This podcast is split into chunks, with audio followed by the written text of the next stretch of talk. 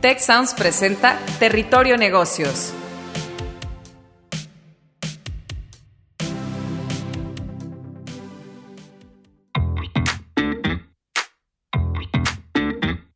Bienvenidos a Territorio Negocios de EGADE Business School y la Escuela de Negocios del Tecnológico de Monterrey. Mi nombre es Jaime Martínez y hoy seré su guía por este espacio.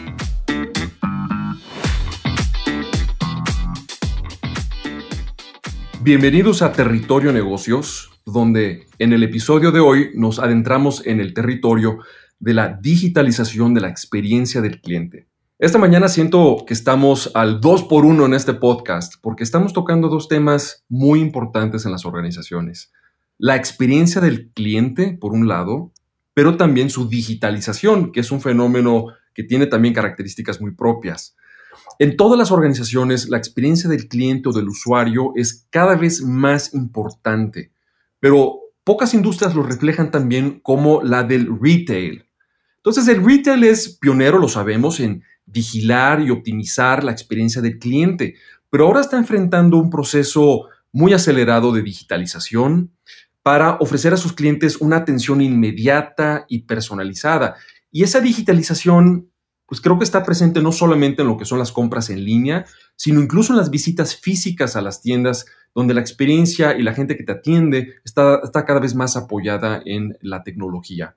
Para discutir estos temas tenemos a dos invitados de lujo. Tenemos a Stephanie Ley, que es la gerente divisional de nuevos negocios y alianzas estratégicas del grupo Coppel. Stephanie, muy bienvenida y qué, qué, gusto tenerte aquí. Y también tenemos a un ya antiguo colaborador de este podcast, el profesor Jorge Luis Coronel, que es académico nuestro del TEC de Monterrey en inteligencia de negocios, marketing y transformación digital, que se conecta desde nuestra escuela de negocios en el campus Puebla.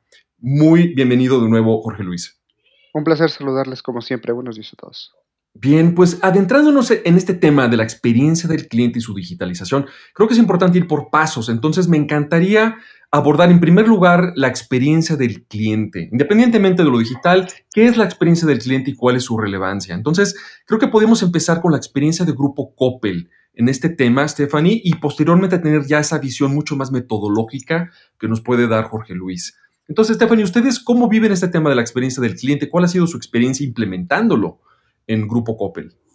Claro. Pues mira, como bien dices, la experiencia del cliente es lo primordial para nosotros, ¿no? Este customer journey desde que el cliente entra por las puertas de, de una tienda Coppel, qué es lo que ve, qué es lo que siente, dónde encuentra los artículos que está buscando, qué es las cosas nuevas que, que se topa, ¿no? Que tal vez se le antojan y quiere adquirir. Eh, cómo es su proceso en la compra dentro de la tienda, ya interactuando con la mercancía, cuál es su experiencia una vez que va a la caja y hace el checkout. Y algo que para nosotros también es súper importante es todo su proceso y experiencia una vez que ya termina su compra, cómo interactuamos con ese cliente para darle servicios adicionales como por ejemplo el armarle el artículo en su casa que compró, ¿no? O qué tanto tardamos en mandarle sus artículos a su casa si es que lo hizo este, desde, desde la compra de, la tienda, pero el artículo tal vez salió de la bodega a su casa, ¿cuánto tiempo tardamos? ¿Cómo fue la famosa, La famosa posventa.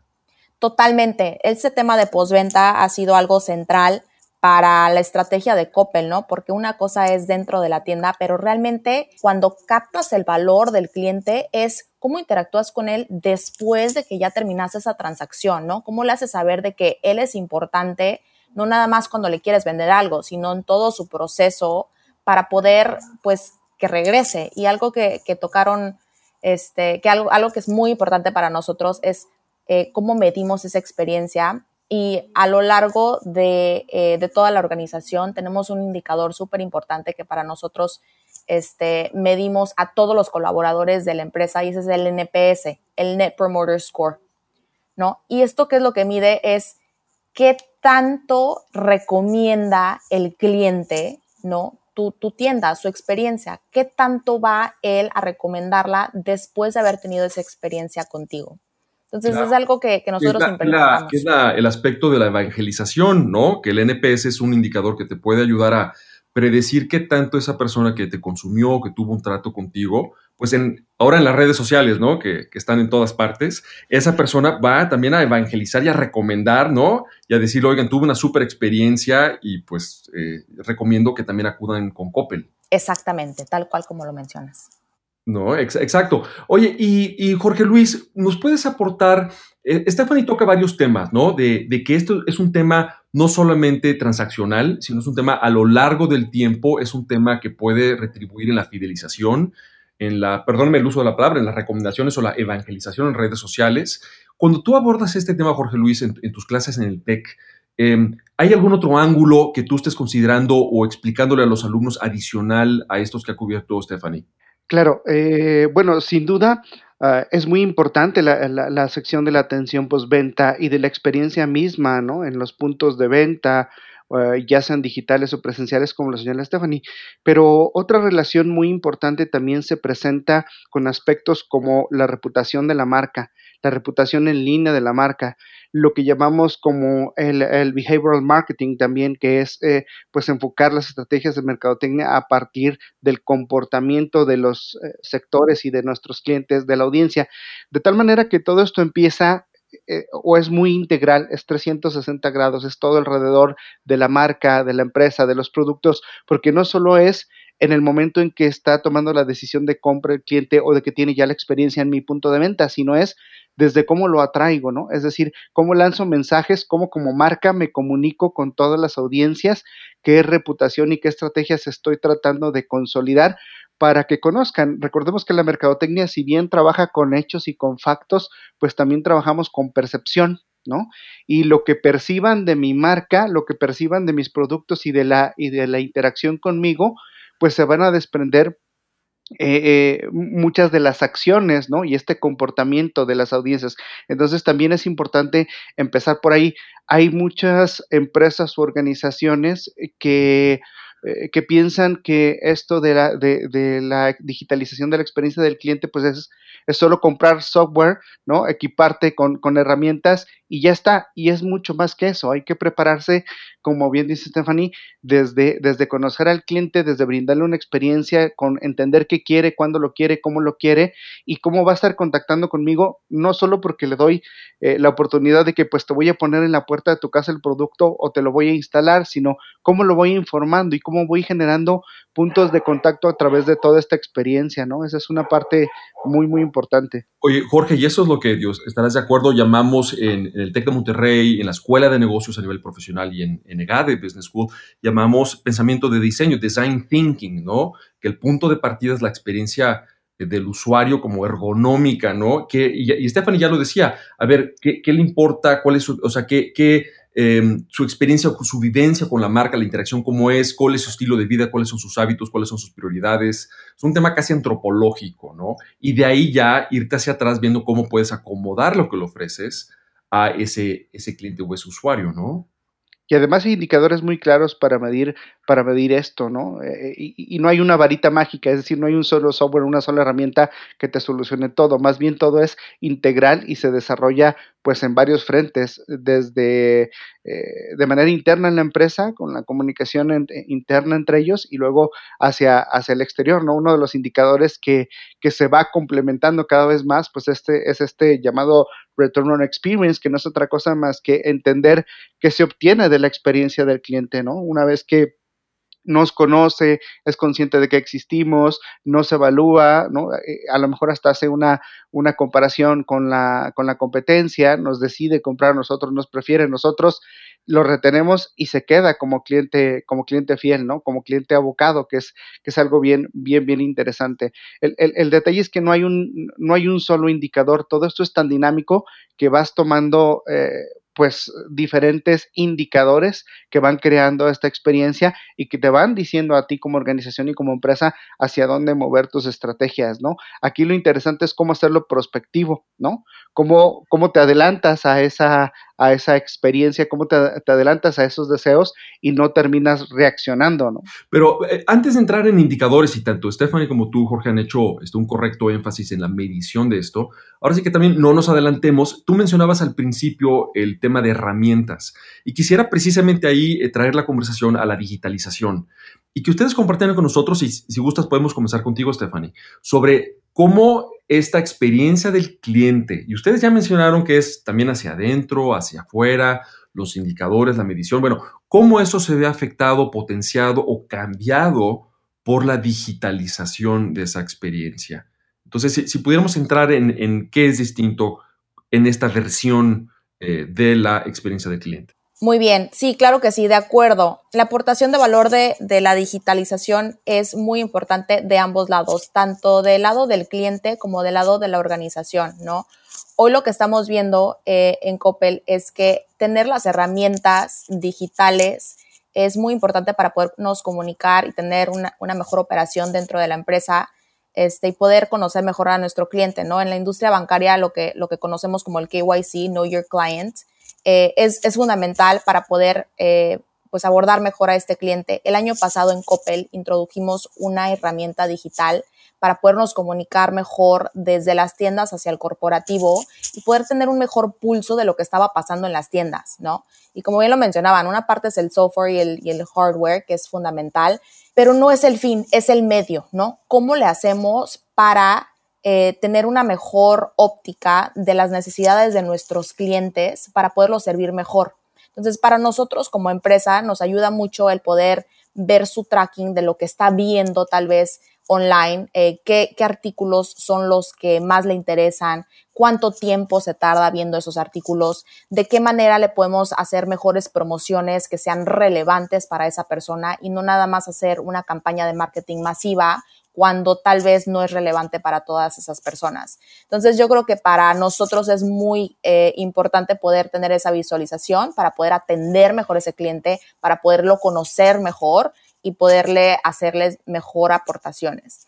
Y para el cliente, yo creo que es muy importante también, eh, pues, tener esa facilidad de poder tener acceso a, a todos esos artículos, no nada más cuando va a la tienda, sino también poder ver todos esos detalles este, de las características de, los artículos y de todas las cosas que quiere comprar en, una página de internet, en su móvil. No, ahorita realmente lo que estamos viendo es que todo está pasando al teléfono, ¿no? O sea, todo el mundo quiere ya poder tener eh, en su celular acceso a, toda la información, ¿no? Ya se están brincando el web browser, se están yendo directamente a lo móvil.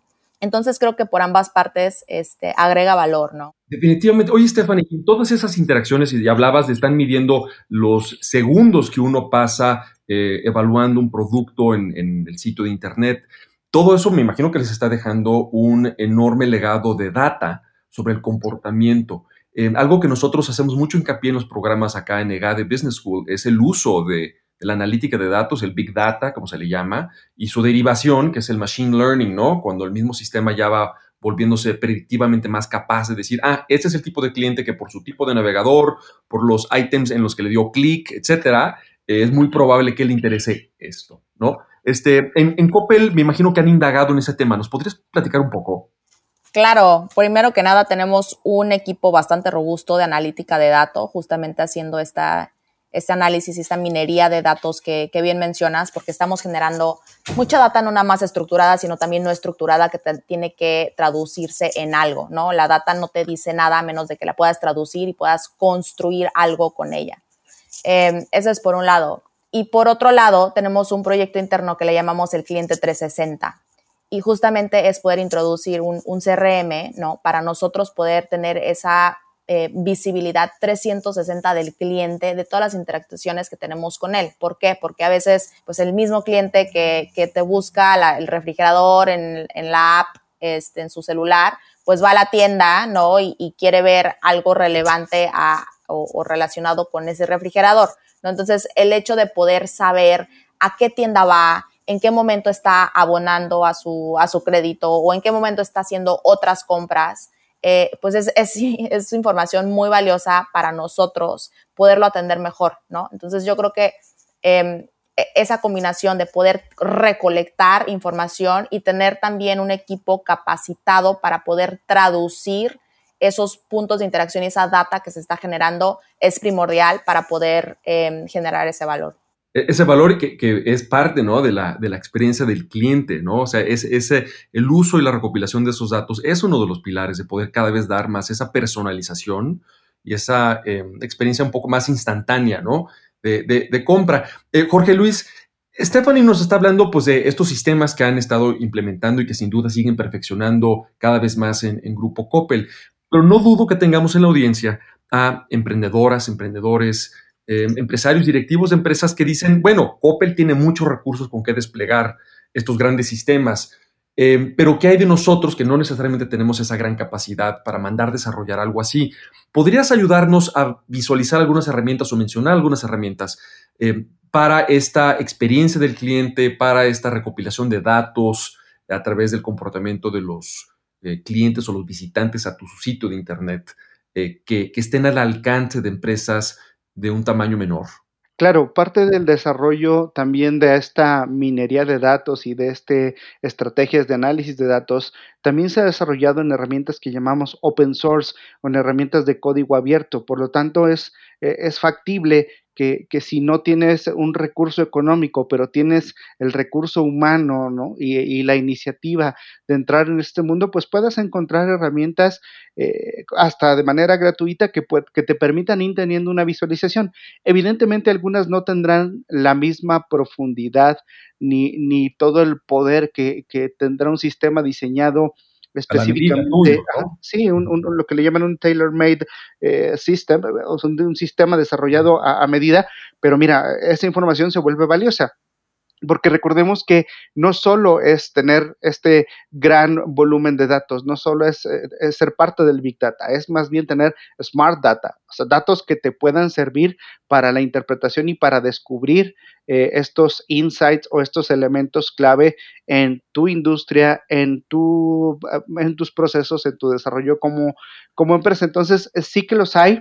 Eh, hay herramientas muy sencillitas que, Comenzando, y perdón que te interrumpa, Jorge Luis, comenzando incluso con un CRM, un bill CRM para llevar un control de tus clientes, cuando cumplen años, qué, qué te compraron la última vez y cuándo te lo compraron. Incluso ya eso es un gran avance y ahí sabemos CRMs gratuitos y otros muy económicos en Internet. Pero perdón, adelante. No te preocupes. Sí, claro, por supuesto, eh, eh, eh, plataformas como HubSpot o Soho, CRM, ¿no? Que son elementos gratuitos. Es más, herramientas para, para, para, la organización de proyectos y trabajo en equipo como Asana, ¿no? Que no te cobran un peso o el mismo G Suite de Google, ¿no? Que, que, para dentro de la empresa, pues te da una opción de organización. Si es que no tienes un sistema que lo haga, pues esto ya está siendo una ventaja. Y luego para la obtención de datos, este, hay muchas empresas, dependiendo de lo que tú necesites rastrear, redes sociales, conductas de compra, preferencias o inclusive interacción para sitios web. Para interacción de sitios web tenemos a herramientas gratuitas como Alexa, alexa.com, así como la bocina de, de, cierta marca, es el mismo nombre, de hecho pertenecen a la misma compañía, no tienen que ver un desarrollo con el otro, eran proyectos independientes, solo que ahora son dueños de la misma, o la misma empresa es el dueño, por lo tanto mantuvieron el mismo nombre, pero eso te permite ir, por ejemplo, eh, eh, discerniendo y te permite discernir, perdón, sobre los datos eh, que tiene, por ejemplo, el tráfico hacia tu sitio web. Herramientas como SEMrush que tienen ah, elementos gratuitos que no necesitas pagar un solo peso o un solo dólar para poder tener acceso a esa información. Si, si quieres rastrear, por ejemplo, el comportamiento y el tipo de comunicación que tiene, eh, que tiene un, determinado segmento en redes sociales en particular, pues podemos utilizar socialblade.com, ¿no? Que, que te permite tener acceso a cierta parte de la información porque es pública, ¿no? Y, te permite hacer este rastreo y esta búsqueda, seguir cuentas, analizar hashtags, y luego la parte que, que va más a la reputación en línea como de una marca, como poder distinguir la experiencia entre positiva, negativa y neutral. Herramientas como Mention Map, uh, Field Tip Top, que son totalmente gratuitas. es análisis de contenidos, ¿no? Que te dice, oye, las conversaciones en, en, español o en inglés en torno a tu marca, tu producto. Claro. Eh, qué tono tienen, ¿no? Claro, y eso te va, te va dando una idea de hacia dónde está conversando la audiencia que te interesa eh, pues ir estudiando. Ahora, lamentablemente, eh, no son suficientes cuando ya de verdad generas una, una, un buen volumen de comunicación, cuando ya tienes una presencia, ¿no? Eh, cuando ya tienes toda esta estrategia bien desarrollada, eh, pues hay que ir más a profundidad, ya requieres desarrollar tus propios algoritmos, insisto, si no puedes comprar una, una herramienta o desarrollar un sistema hecho a tu medida, eh, puedes, puedes desarrollar tus propios algoritmos a través de, de, lenguajes de programación como R, como Python, que es muy fácil hacer analítica, eh, pues primero que te den una comparativa de la situación actual y luego prospectiva, ¿no? E, esto, y esto aunque suena a, uy, tengo que ser, tengo que saber programación, tengo que Oye, ser... Jorge Luis, hay un, hay un antídoto y es que puedes ir y acudir a un egresado del Tecnológico de Monterrey, un egresado de GADE, que te ayude, ¿no? A hacer esta transformación en tu organización. Eh, perdón, ¿no? Pero ese, es un atajo. Por supuesto, en, en, EGADE, eh, en la clase de Mercadotecnia Digital, de entre las muchas ah, clases que, que tenemos en, en, el EGADE Business School, en la clase de Mercadotecnia Digital, el cual tengo el honor de, de impartir, siempre trabajamos ayudando a empresas pequeñas, medianas, grandes, justamente con estas estrategias. Y además, déjame decirte que no todo es consultoría y queremos cobrarte, ¿no? Los, chicos trabajan en estos proyectos de manera gratuita como parte del desarrollo de una solución integral para empresas pequeñas, medianas, grandes, de todos los tamaños. Porque aparte, luego muchas organizaciones piensan al escuchar eh, digitalización o entrar al mundo digital, piensan que únicamente es vender en línea. Y la digitalización, así como la economía digital, es mucho más que solo vender en línea. Es cómo aprovechas las herramientas digitales y las plataformas digitales existentes para mejorar y hacer todos tus procesos y todo tu funcionamiento como empresa. ¿no? Y, como menciona Stephanie, pues es también este, tomar esos, generar, eh, grabar y sistematizar, procesar esos datos para aprender de ellos, es usar estas herramientas, muchas de ellas muy accesibles que tú ya nos has ido mencionando, Jorge Luis. Em, quisiera volver ahorita a, Grupo Coppel. Coppel tiene una reputación como un gran empleador, como un lugar con un buen clima laboral donde la gente tiene carreras largas, eh, con un importante grado de lealtad y de satisfacción. Entonces, quisiera abordar el tema de la experiencia del cliente como algo que no es solamente de la empresa hacia afuera, sino que también es ese marketing o ese branding interno eh, entre tus propios colaboradores, con toda una gama de beneficios, ¿no? De también atenderlos a ellos como, como clientes y que internamente yo tengo mis clientes adentro de la organización y quiero darles una buena experiencia. Este énfasis en la experiencia del cliente y, quizás también la digitalización de, de eh, ella, de la experiencia, ¿les ha servido, Stephanie, en Grupo Coppel para seguir potenciando esa, ese clima laboral? Claro, y qué bueno que lo tocas. Yo creo que a veces eh, este tema de cambiar el mindset puede escucharse un poco etéreo, pero es súper importante. Y, y, realmente lo que es es una gestión del cambio, ¿no? Y ahora lo que vemos es que en cualquier proyecto de transformación, de digitalización, de lo que tú quieras, donde tienes que cambiar la manera en la cual se hacen las cosas, tienes que meter un componente de change. Eh, y, qué es el change, no? O sea, ¿qué es este como buzzword que a veces escuchamos por todas partes? Pues realmente es entender cuál es el motivador o los como las, em, sí, las cosas que motivan a las personas para hacer las cosas como las están haciendo poder identificarlas y después encontrar esos triggers de por qué necesitarían cambiar. Y una vez que tú entiendes, ¿no? Esos motivadores y logras em, no vender, pero sí como dar a luz el por qué tienen que cambiar, creo que ahí es como el, gran detonador de, ese, de ese mindset que, estás hablando, ¿no? Y, lo vemos en todos los proyectos también, cuando queremos eh, meter cualquier herramienta digital, está chistoso, pero no porque la tengan quiere decir que la van a usar. Entonces es bien importante el poder entender y poder como convencer a los colaboradores y el cliente interno de por qué es importante que la usen, cuál es el beneficio tanto para ellos como para el cliente, como para la empresa y últimamente, pues cuál es mi, mi beneficio personal, ¿no? Como por, más este, egoísta que se escuche, pero yo tengo un beneficio en lo personal, el hecho de que todo el mundo lo use porque me conviene, porque el cliente está más contento y porque a la empresa le va mejor. Entonces yo creo que este tema del mindset es, es fundamental creo que al principio, cuando empezaban estas, estos proyectos de digitalización, lo empezábamos a obviar hasta que nos dimos cuenta que no, es un elemento muy, muy importante para poder hacer que la gente cambie ese, ese, pues sí, ese mindset. Stephanie, escuchándote, eh, pensé que habría gente en la audiencia que dijera, ah, bueno, entonces este tema de la experiencia del cliente, pues es lo mismo que tener una organización centrada en el servicio, ¿no? En el servicio al cliente. Son sinónimos, es exactamente lo mismo. Y aquí también, Jorge, si quieres intervenir, adelante, discutamos entre los tres. Es lo mismo que es ese, esa vieja y muy valiosa idea de organizaciones centradas en el cliente. Es exactamente lo mismo de lo que estamos hablando ahorita de tener una cultura orientada a la experiencia del cliente.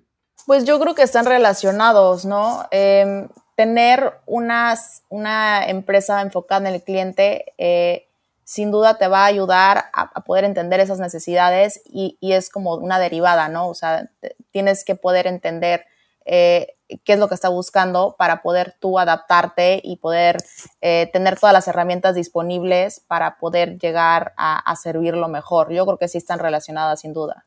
Sí, quizá, quizás el referente, y aquí este, Jorge, por favor, interviene, pero la idea de servicio al cliente sigue estando, para bien o para mal, muy asociada, muy anquilosada en el tema de qué es la venta, ¿no? Y quizás la postventa, pero no entran ahí necesariamente esas otras experiencias de interacción con tu marca, incluso desde redes sociales, desde mucho antes de que yo ya incurra en una transacción. Eh, la postventa, pero también ese relacionamiento, a través de redes sociales. En conversaciones que hemos tenido aquí en, en EGADE con eh, muchas empresas, hemos visto que particularmente ahorita durante la pandemia se han tenido que volcar hacia el content marketing y estar en redes sociales generando actividades para padres de familia, este, em, información y texto y, un contenido muy rico en redes sociales que trasciende incluso la postventa. Ya no se trata de que si tuviste una buena experiencia armando la mesa que me compraste o la garantía haciéndola válida. Es ya una, una realmente una interacción mucho más etérea, esa es una palabra que, me gustó que usaste, Stephanie, con eh, pues, toda la comunidad, ¿no? Entonces, quizás eh, la, óptica de experiencia del cliente nos ayuda a entender que esto es, es, comienza desde un punto muy temprano en la interacción con la comunidad y sigue hasta un punto muy lejano, ¿no? Hasta, donde hasta pueden entrar elementos de responsabilidad social y, reputacionales, que también eh, Jorge ha mencionado, em, muchos que van más allá, ¿no? De, de, lo que es el área de marketing, ¿no? o el área incluso de capital humano nada más, ¿no? Este, Jorge, ¿te, hace sentido? Sí, la, la, presencia, la presencia de la marca hoy en día es muy importante. Y claro, eh, lo mencionaba ah, desde hace rato, eh, en, todas las etapas posibles de, de, contacto con el cliente, que inicia desde la publicidad que haces tú, uh, literalmente, pues lanzamiento, eh, desde ahí, desde ahí inicia la, preocupación de la experiencia por el cliente. El reto está en cómo me comunico con todas las audiencias que tengo, cómo las identifico, cómo, cómo, cómo evalúo su comportamiento y cómo les genero ese contenido que les resulte importante o que les dé valor agregado a cada una de estas audiencias, porque cada empresa, no importa lo que te dedicas, tiene diferentes audiencias. Sería iluso pensar que solo interactúas con un tipo de audiencia. Por más que vendas algo muy específico y muy concreto, hay al menos un par de audiencias con necesidades y perspectivas diferentes. Y ese es, y, ese es el, el reto, bien lo decía eh, Stephanie, e, esto es muy etéreo y aquí de lo que se trata es entender esta, esta experiencia y de lo que se trata también es de aprovechar estas herramientas para comunicar hacia adentro, porque uno de los retos que tienen las empresas hoy en día, justo en esta situación de la pandemia que vivimos también, es cómo logro alinear a todos mis colaboradores, a todos mis departamentos y que entiendan hacia dónde pretendemos llegar y cómo nos pretendemos comunicar con, con, con todas las audiencias, ¿no? Desde quien me compra hasta el gobierno, hasta la competencia, ¿no? ¿Cómo, cómo creamos esa, esa relación y es ahí donde funciona el endomarketing. Fíjate, eh, McKinsey decía, McKinsey Company, esta reconocida marca consultora, eh, señalaba en un estudio reciente que el 93% de las empresas en donde el CEO se toma la, como protocolo eh, habitual comunicar a la organización toda, a todos los colaboradores, qué es lo que están haciendo y cómo están implementando estas herramientas de transformación digital, los, los colaboradores lo entienden, reaccionan mejor, funcionan mucho mejor, saben el por qué y son más eficientes y por lo tanto más rentable. Entonces es un dato fuerte, fíjate, 93%, ¿no?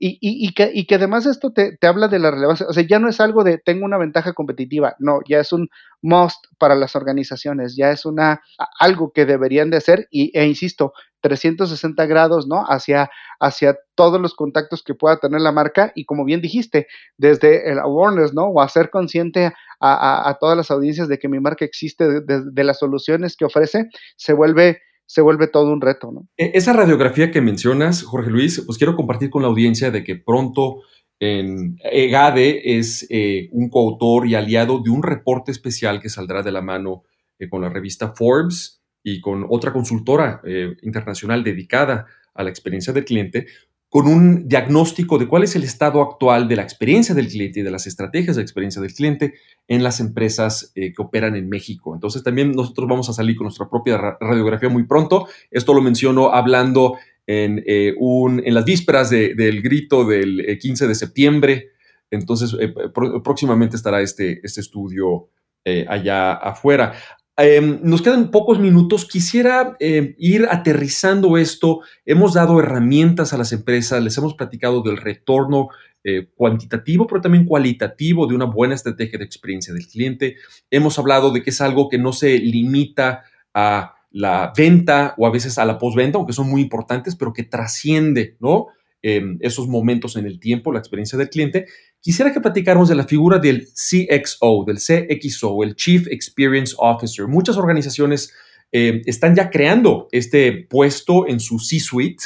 Eh, eh, lo hemos visto incluso con la creación reciente en México, México de la Asociación Mexicana de Experiencia del Cliente, que es una asociación creo que muy valiosa y desde aquí les mando un, un fraterno saludo. En EGADE somos cercanos a la asociación. Entonces, mi pregunta para ustedes, y quisiera comenzar contigo, Stephanie, honestamente no lo sé si COPE lo tenga y nos pudieras platicar de eso, si ustedes han decidido o no, o aún no, generar un puesto dedicado nada más a este tema, o es en realidad una función que están distribuyendo a lo largo de varias áreas de la empresa. Yo entiendo el argumento que quien dice que, oye, en un futuro ya no va a haber tampoco líderes eh, globales de la organización de RH, sino que RH va a ser una función integrada en cada división o cada unidad de negocio. Eh, ¿Tienen alguien dedicado a este tema y por un lado y por otro lado, ¿valdrá la pena? Y, con eso también quisiera en su momento pasarme contigo, Jorge. Entonces, Stephanie, ¿qué opinas? Perfecto. Pues mira, la estructura organizacional de una empresa es un reflejo directo de su estrategia, ¿no? Y la estrategia de las empresas, pues, es fluido, ¿no? Cambia eh, constantemente conforme vaya cambiando eh, su entorno. Y hoy en Coppel no tenemos un, Chief User Experience Officer o, Customer Experience Officer per se, pero sí tenemos un Chief Transformation Officer. Y, este Transformation Officer em, se encarga de hacer que la empresa esté haciendo todo lo posible para mejorar esa experiencia del cliente. De hecho, a él le reportan todas las áreas de proyectos estratégicos, de proyectos de digitalización, de transformación, etcétera. Y, y sí tenemos un poco pulverizado este rol del user experience en diferentes partes de la organización, ¿no? Pero creo que se unifica en, en la estrategia. Entonces, regresando a tu pregunta del, del chief officer, pues todas estas personas últimamente sí le reportan más o menos a la misma persona y, creo que es muy relevante, ¿no? Porque si no tuvieras esa, ese rol tan, eh, tan arriba, eh, pues difícilmente se podría traducir a esa experiencia que quieres lograr. Entonces yo creo que sí es muy relevante. No sé si vamos a migrar a tener un Chief eh, Customer Experience Officer, pero yo creo que estamos ahí en un híbrido que hasta ahorita nos ha funcionado, pero que sin duda vamos a tener que, revisitar en un futuro a ver si sigue haciendo sentido. Ok, o sea, alguien sí tiene que responsabilizarse de la, de la estrategia, del, del paraguas y de, la, y de la medición utilizando algunos de los indicadores que, ustedes ya han mencionado. Este, Jorge, ¿te, hace sentido eso que tenga que haber alguien o, tú qué le recomiendas a los alumnos en tus clases? Claro, por supuesto que hace mucho sentido. Aquí el reto es dónde está parada la organización, eh, qué estructura ya tiene y entonces tomarán una decisión de cómo implementarlo. Muchas veces es factible crear esta figura eh, por, eh, digamos, uh, por las disposiciones ya del organigrama, es muy fácil eh, instalarlo y se tienen todos los recursos en todos sentidos, porque no estamos hablando de dinero, estamos hablando de disposiciones, protocolos y, e inclusive em, estrategias, misión y visión, valores inclusive de la, de la empresa para desarrollar esto, pero hay muchas otras en las que les resulta complicado. Entonces la implementación a corto plazo y directa, pues dependerá mucho, como dijo Stephanie, de la situación actual y del entorno que, que afecta a la empresa, pero sin duda que es lo ideal, ¿no? Voltear hacia allá sería muy importante y que la empresa no solo tenga un responsable, sino tenga estrategias a corto, mediano y, dentro de lo posible a largo plazo, pues para que, para que esta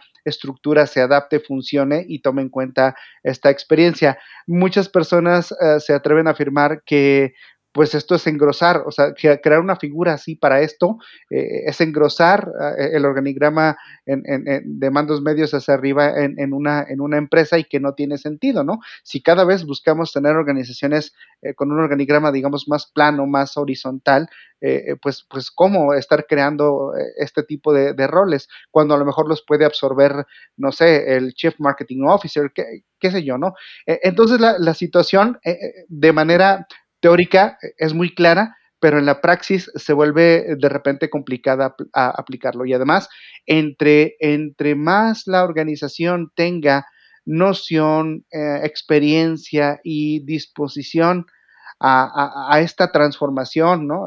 y, a, cambiar ese mindset que, decía Stephanie, eh, se vuelve todavía más fácil esa transición y se logra mucho más rápido. Pero de qué es un reto, e, es, es, un reto, ¿no? Sin duda. Es un, es un reto, pero con un, retorno importante, como, hemos estado discutiendo aquí, y que ha jugado un papel también muy importante en el éxito y en la acelerada transformación digital de, del grupo Coppel. Pues muchas gracias a nuestros invitados de hoy, Stephanie Ley, gerente divisional de nuevos negocios y alianzas estratégicas de Grupo Coppel, eh, nuestro querido profesor Jorge Luis Coronel, profesor de inteligencia de negocios, marketing y transformación digital en nuestra Escuela de Negocios del TEC de Monterrey, Campus Puebla. Esto fue Territorio Negocios con el tema experiencia del cliente y su digitalización. Muchas gracias y nos vemos pronto para más episodios discutiendo las tendencias, estrategias, ideas empresariales que están transformando nuestro mundo. Muchas gracias y hasta la próxima. Si quieres conocer más sobre los sucesos de la actualidad política, te invitamos a escuchar Con su permiso, el podcast en el que nuestros expertos hablan sobre los temas más actuales de la agenda pública en México y en el mundo. Escúchalo en Spotify, Apple Podcast y Google Podcast. Gracias por escuchar un episodio de Territorio Negocios, el podcast de EGADE Business School, la Escuela de Negocios del Tecnológico de Monterrey y Tech Sounds. Productor ejecutivo de Tech Sounds, Miguel Mejía. Asistente de producción, Marcelo Segura. Productores de Territorio Negocios, Luis Vargas, Triana del Castillo, Francisco Coria, Carla Díaz, Desiree Ukovitz y Santiago Velázquez. Postproducción, Max Pérez. Los invitamos a escuchar el siguiente episodio de Territorio Negocios y el resto de programas de Tech Sounds en Spotify, Apple Podcast, Google Podcast y en tech.mx diagonal tech-sounds.